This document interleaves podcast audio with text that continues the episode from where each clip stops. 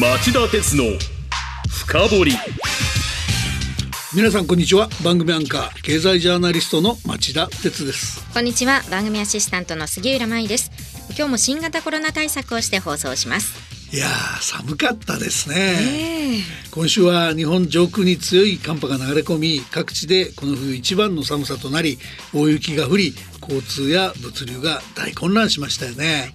JR 西日本では大雪となった火曜日夜京都線や琵琶湖線などで15本の列車が立ち往生。一時およそ7000人もの方が車内に閉じ込められ16人が体調不良を訴えて救急搬送されました、えー、これを受けて JR 西日本の長谷川和明社長は昨日の記者会見で、えー、事前の判断に誤りがあった。重大な運行トラブルを発生させ深くお詫び申し上げますと陳謝したんですがまあ事前にあれだけその警戒を呼びかける予報があったわけですから、もうちょっとしっかり準備しておいてほしいですよね、はい、また高速道路でも大きな混乱がありました。ネクスコ西日本が管理する滋賀県の名神高速では水曜正午の段階で上りで33キロ下りで18キロの渋滞が発生。立ち往生や通行止めにつながりました。この後も大変ですよね、はい気象庁が昨日発表した明日から1ヶ月間の予報によりますとこの先1週間程度は寒気の影響で厳しい寒さが続く見通しです。その後2月に入ると多少寒さは緩むもののそれでも全国的におおむね平年並みの寒さなので注意は怠らないでほしいと呼びかけています。あの海外の専門家の中にはね、ええ極端な天気事象が新たな標準になっており確実に予測できるのは気候の極端化はこれまで以上に悪化するということだけだなんて言ってる人もいるそうですよ。町田鉄の深掘り。この番組は NTT グループ三菱商事ジェラの提供でお送りします。町田鉄の深掘り。今週のニュースカウントダウン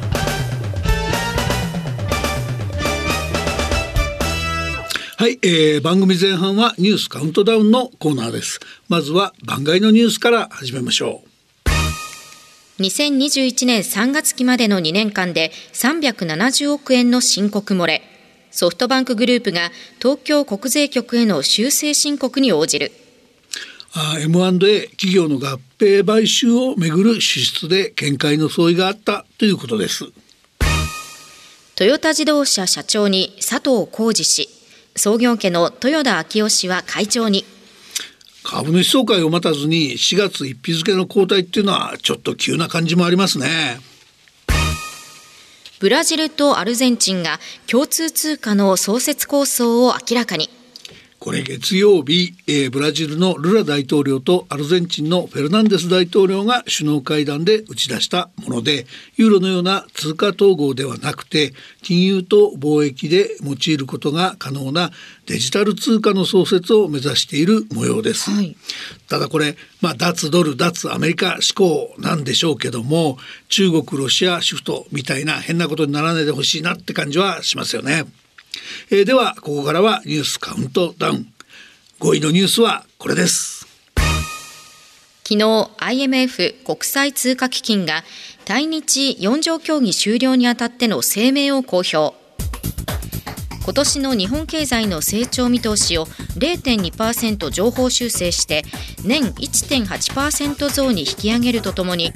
日銀のイールドカーブコントロール長短金利操作の運用の柔軟化とその解除条件の開示を迫りました。政治からの独立性も保障されている日銀に注文をつけるというのはどういうことなんですかという感じがするんですが、うん、町田さんこの四条協議というのは何ですか？あはい。あのまず四条協議ですけどあの IMF の四条協議っていうのは定期不定期に IMF が加盟国の経済と経済政策を点検するための協議です、はい、まあ、IMF が国連の機関で世界経済の安定を目的にしている機関ですから、まあ、お医者さんが患者見るみたいな定期健康診断みたいなものだと考えていいと思います。えで IMF の出資比率で世界2位の、えー、日本の日銀であっても当然敬意を払って受け止める必要があるものと言えると思います。はい、で今回の声明の中身なんですけど日本経済は他の先進国と違い、まあ、今年は非常に安定しているとしてます。これまでの黒田日銀の、えー、金融緩和も悪くなかったっていう評価です。はい、ただですねここへ来て、えー、物価の上振れリスクが非常に大きくなってるんでかたくなに市場に介入して抑え込んでいる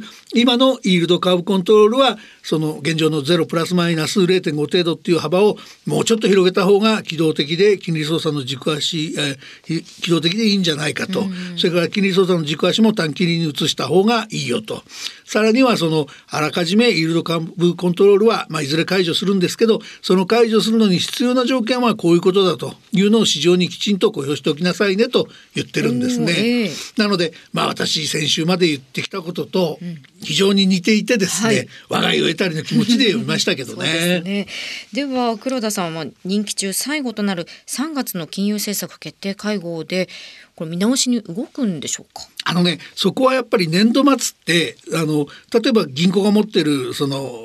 国債のあの評価益が変わっちゃったりするので、えー、まあ、年末ということ年度末っていうことで動きづらいかもしれませんけど、次の総裁になるとね、はい、黒田さんの路線を少しずつこう変えていくのに非常に好都合なお墨付きをもらったっていう感じで見とけばいいんじゃないかと思いますけどね。それでは第4位のニュースはこれです。新型コロナ5類への移行は大型連休明けの5月8日に。政府は新型コロナウイルスの感染症法上の分類を季節性インフルエンザと同じ5類に移行する方針を固めました。変更後は感染者や濃厚接触者の待機期間は撤廃され医療は段階的に通常の体制に移ることになります。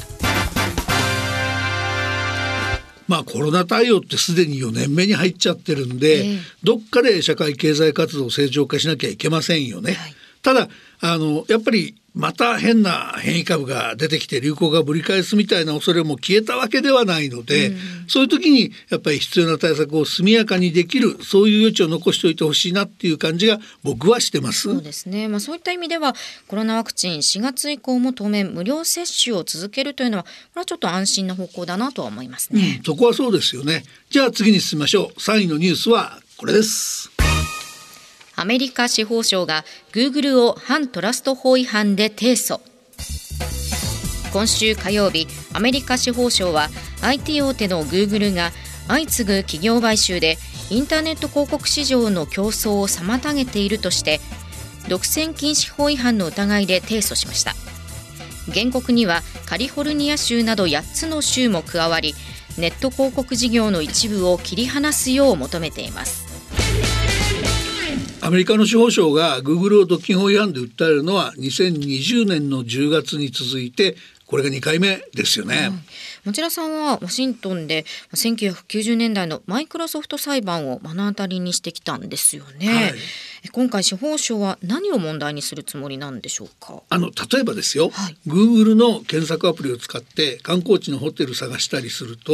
Google 参加のサイトに誘導されそうになる経験した人って結構多いんじゃないですかね。私も確かにありますね。そこでその司法省は Google が例えばその旅行関連業者を相次いで買収しといてその他の検索アプリなんかと違って Google 参加以外の企業に行かないようにしてる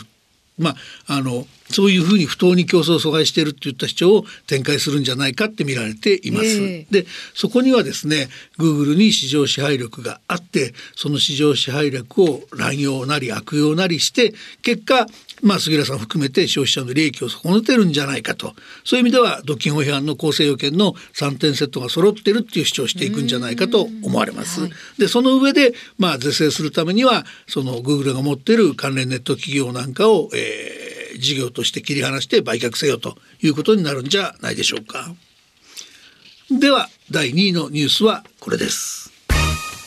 月曜日通常国会が召集され岸田総理が施政方針演説総理は少子化対策余ったなしの課題だとして最重要政策に位置づけるとともに防衛力強化の必要性を強調しましたまた経済の良好な循環を作るためグリーントランスフォーメーションやデジタルトランスフォーメーションスタートアップなどの分野で投資や改革を進めていくとしました。注目の岸田総理の施政方針演説ですが町田さんはどう感じました？すいません取材があってテレビ中継見られなかったんで、ええ、官邸のホームページにある演説の原稿を注意深く3回読んでみました。はい、で総理はまあ大きな方向総論としてはねおおむね納得できることを言ってるんだろうなっていう感じなんです。ただあの具体的な政策にほとんど言及してないんですね。はい、なのでそのやり方じゃいいとか悪いとかいう具合には評価できない内容なんですね。で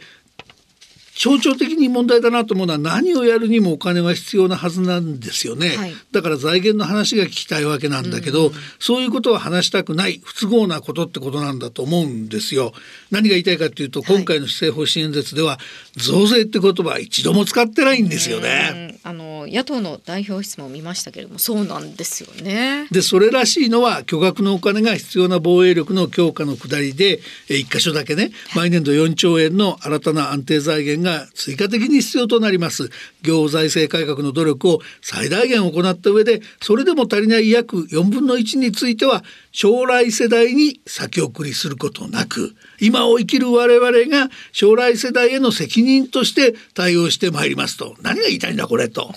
増税っていう言葉をかたくなに使わないっていう態度なんですよね。でこういう話ぶりだと都合の悪いこととか、えー、国民の耳の痛い話は全部隠しちゃってくるんじゃねえかなって勘ぐりたくなりますよね。本当ですよね。それではいよいよ今週第1位のニュースです。各国が慎重だった最新鋭の戦車をウクライナへ供与する問題アメリカとドイツが揃って方針を転換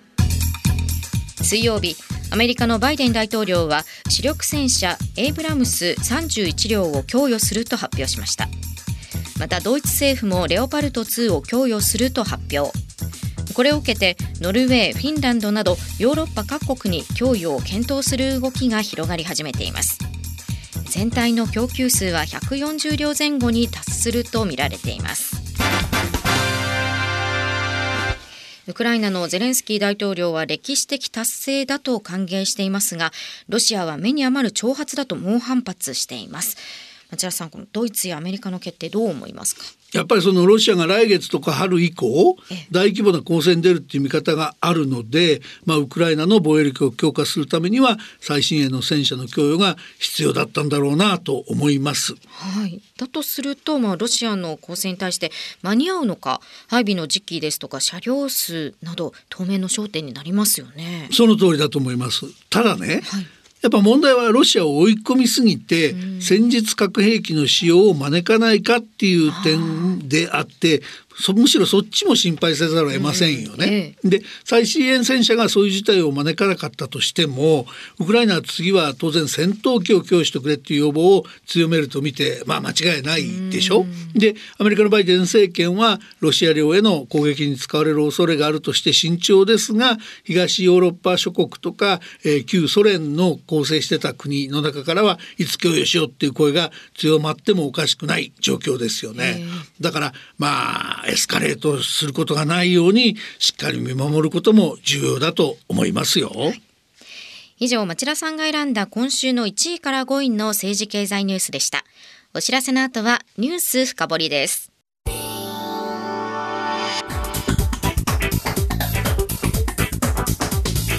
今日の深掘り。はい、えー、今日の深掘りは北朝鮮問題がテーマなんです。日本、アメリカ、韓国のアジア版 NATO を懸念する北朝鮮は戦術核の大量生産と固体燃料型 ICBM の開発に突き進むのか。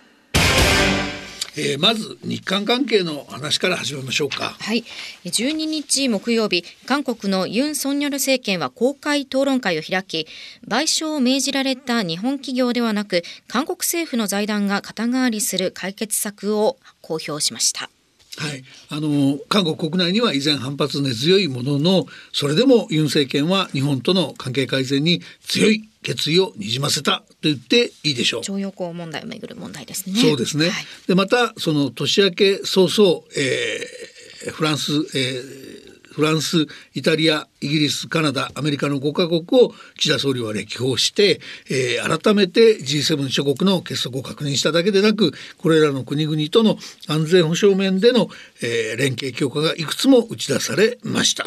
まあ、こうした西側諸国の連帯強化の背景にある脅威の一つが北朝鮮の核武装ミサイル武装に突きも進もう突き進もうとする動きですよね。はい、今日はこの北朝鮮の脅威についてしっかり深掘りしてもらおうとこの分野の専門家伊集院敦さんをゲストにお迎えしました、はい、この番組ではもうすっかりおなじみ伊集院敦さんは日本経済研究センターの出席研究員で中国北朝鮮など東アジア問題を専門とされています。新聞記者ご出身の研究者らしく現地取材も踏まえた鋭い分析が持ち味です。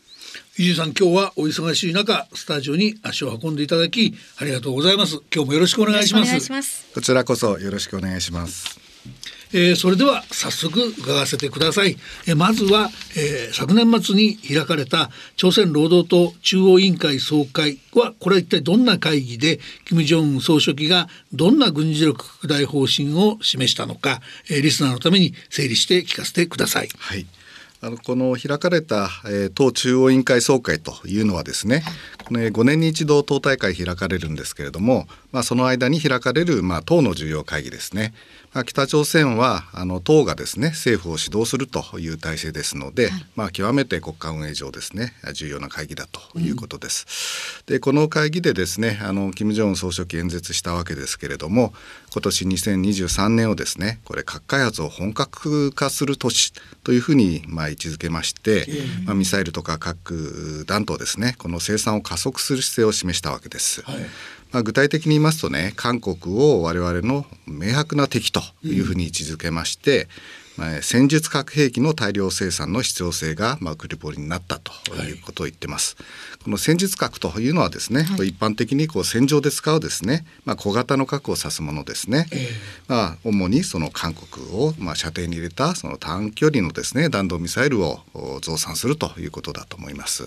まあ、これに対してですねアメリカを狙うのが大陸間弾道弾、うんはい、まあ、いわゆる ICBM というやつですね。まあ、これについてもですねあの、まあ、これまでのと違うですねその新たなですね体系のミサイルを開発すると言ってます。まあ、これまでは主に液体燃料を使ったですね ICBM をやってたわけですけれども、うん、まあ、迅速なですね反撃のためにですねその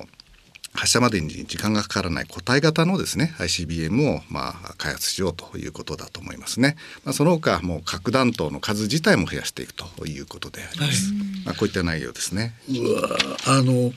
もう今だって自分持ってんじゃないかって感じがするんだけど、うん、なんでその北朝鮮はそこまで、えー、過激に核兵器開発あるいは増強に突き進むのかその理由と合わせてそれが将来どんな生産があるのかどういう目算を持っていると見ればいいのか深掘りしていただけますか？はい、まあ、このきっかけですけれどもねやはりそのアメリカとの取引がですね挫折したことが大きいんだと思うんですね。うん、まあ、北朝鮮もともとアメリカをその外交安保の最大のターゲットというふうに捉えてまして、まあ、2018年の6月にですね、まあ、トランプ大統領と、まあ、史上初の米朝首脳会談開いたわけですよね。皆さんご記憶あるかもしれません。しかしその翌年の2月にですねベトナムのハノイで開いた、まあ、首脳会議でこの非核化の条件とかで折り合いがつかずにですねあの米朝の交渉は決裂、まあ、挫折したわけですね北朝鮮からすると、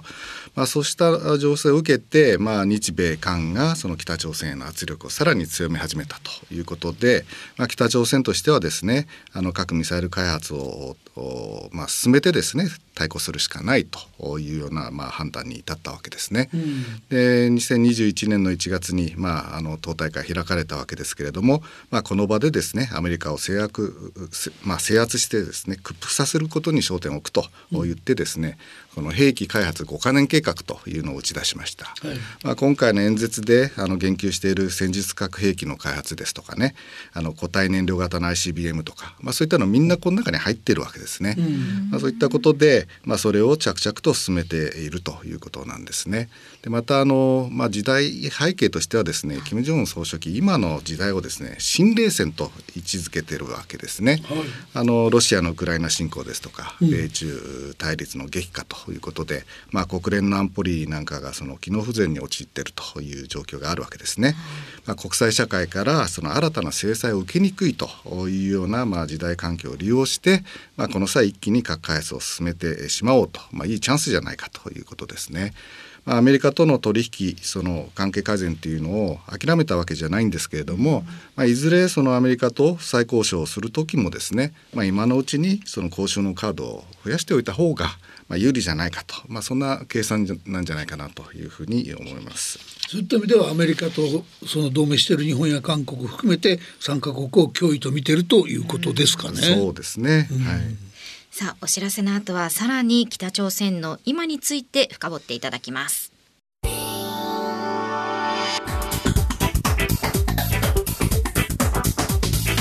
今日の深掘り。今日のニュース深掘りは日本、アメリカ、韓国のアジア版 NATO を懸念する北朝鮮は戦術核の大量生産と固体燃料型 ICBM の開発に突き進むのかと題してお送りしています。はい、えー、お知らせの前に、えー、伊集院さんは、えー、北朝鮮はそのアメリカあるいはその同盟している日本や韓国こういった3カ国の連携を脅威と感じているため必要に核武装の強化に突き進むんだっていうお話をしてくださいました、うん、では実際のこっち側3カ国の対応と対策がどうなっているのかまた今年以降具体的にどんな軍事的リスクを、えー、念頭に置いとかなきゃいけないのか改めて教えてください。はい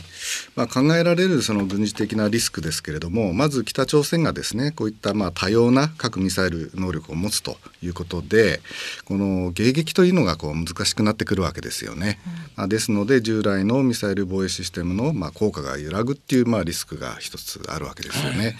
でまあこのためあの日米韓はですね防衛体制安保体制の見直しっていうのをまあすでに動き始めていてですね、訓練なども行ってるわけですけれども、まあ、日本政府昨年末のあの国家安全保障戦略などの、まあ、文書の改定でですね、まあ、反撃能力の整備っていうのを打ち出しましたよね、まあ、これもその一つですよね。あの対策としてですね、うん、でまた日米韓はですねあのその拡大抑止、まあ、つまりアメリカのその核の傘を有効に有効性を高めるためのですねもう協議などにも、まあ、あの乗り出してるわけです、うん、またもう一つのリスクとしてはですねこれ安定不安定のパラドックス逆説と言ったりするんですけれども、うん、これ敵対する勢力がですね相互にこう核兵力を持っているとですねこの核戦争へのエスカレートというのを回避するために一定の安定っていうのが生まれるんですよね。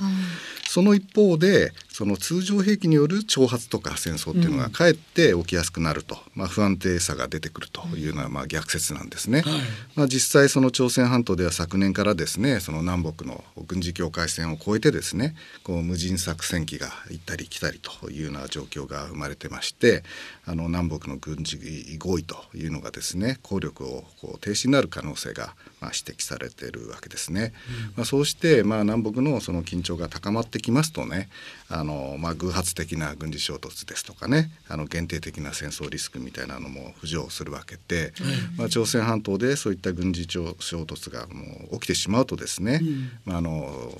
あの話題になってます。その台湾問題への影響ですとかね、まあ、そういったものがその一種の複合リスクのような形でですねあの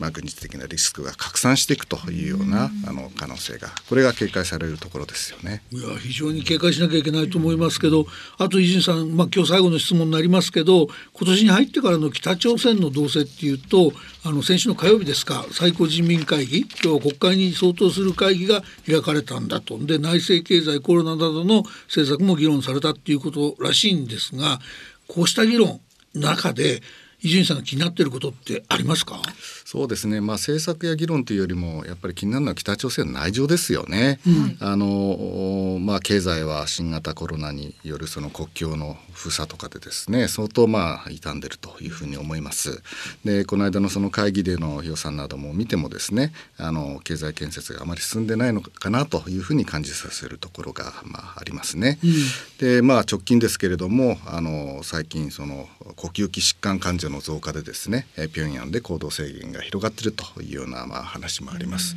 あと国内では政治的にはあの軍の幹部の粛清とかですね、はい、そういったものも伝わってきてますし、えー、娘さんがこういきなりミサイル発射の場に登場したりと、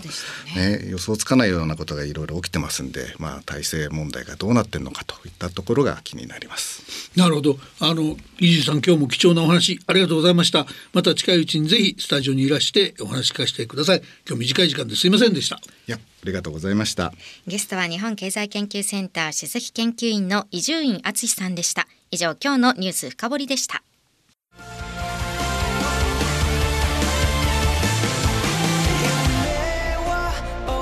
本気で夢を追いかける時。新しい一歩を踏み出す時大切なものを守りたい時。誰も見たことがないものを作り出す時。自分の限界に挑む時。絶対できないと思って始める人はいない。